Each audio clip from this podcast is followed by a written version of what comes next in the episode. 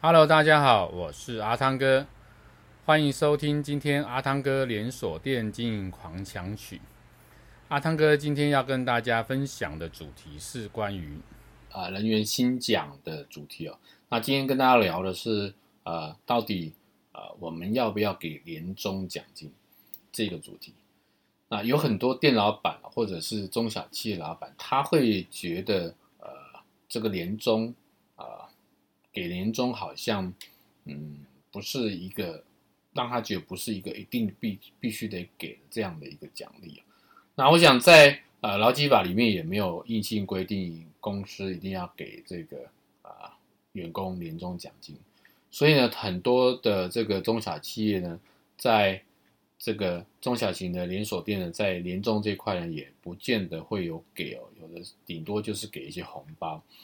那我想在这一块呢。呃，你可以这样去思考。第一个，在年终这个部分呢，呃，它是人员观感的问题。虽然你不一定要给，但是如果你有给的话呢，那感觉可能会蛮好的，因为这是一种福利哦。所以呢，呃，一般我们在做呃整体的这个规划的时候呢，在人员薪奖里面，我们会把年终奖金在整个预算里面啊，分每个月去摊提提拨这个。啊奖金，然后呢，只是我们把这个提拨奖金累积到呃年底的时候，啊、呃，在过年的时候呢，我们才发放出去。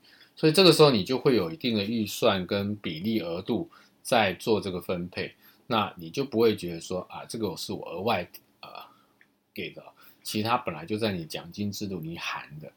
那第二个呢，你可以针对整个人员的这个啊、绩效来去。啊，做这个奖金的设计，如果人员表现的呃好的话呢，在年度考核好的话，那你可以给他比较好的奖金。那如果整个表现并不是很理想的话，那你可以给他相对比较没那么好的奖金。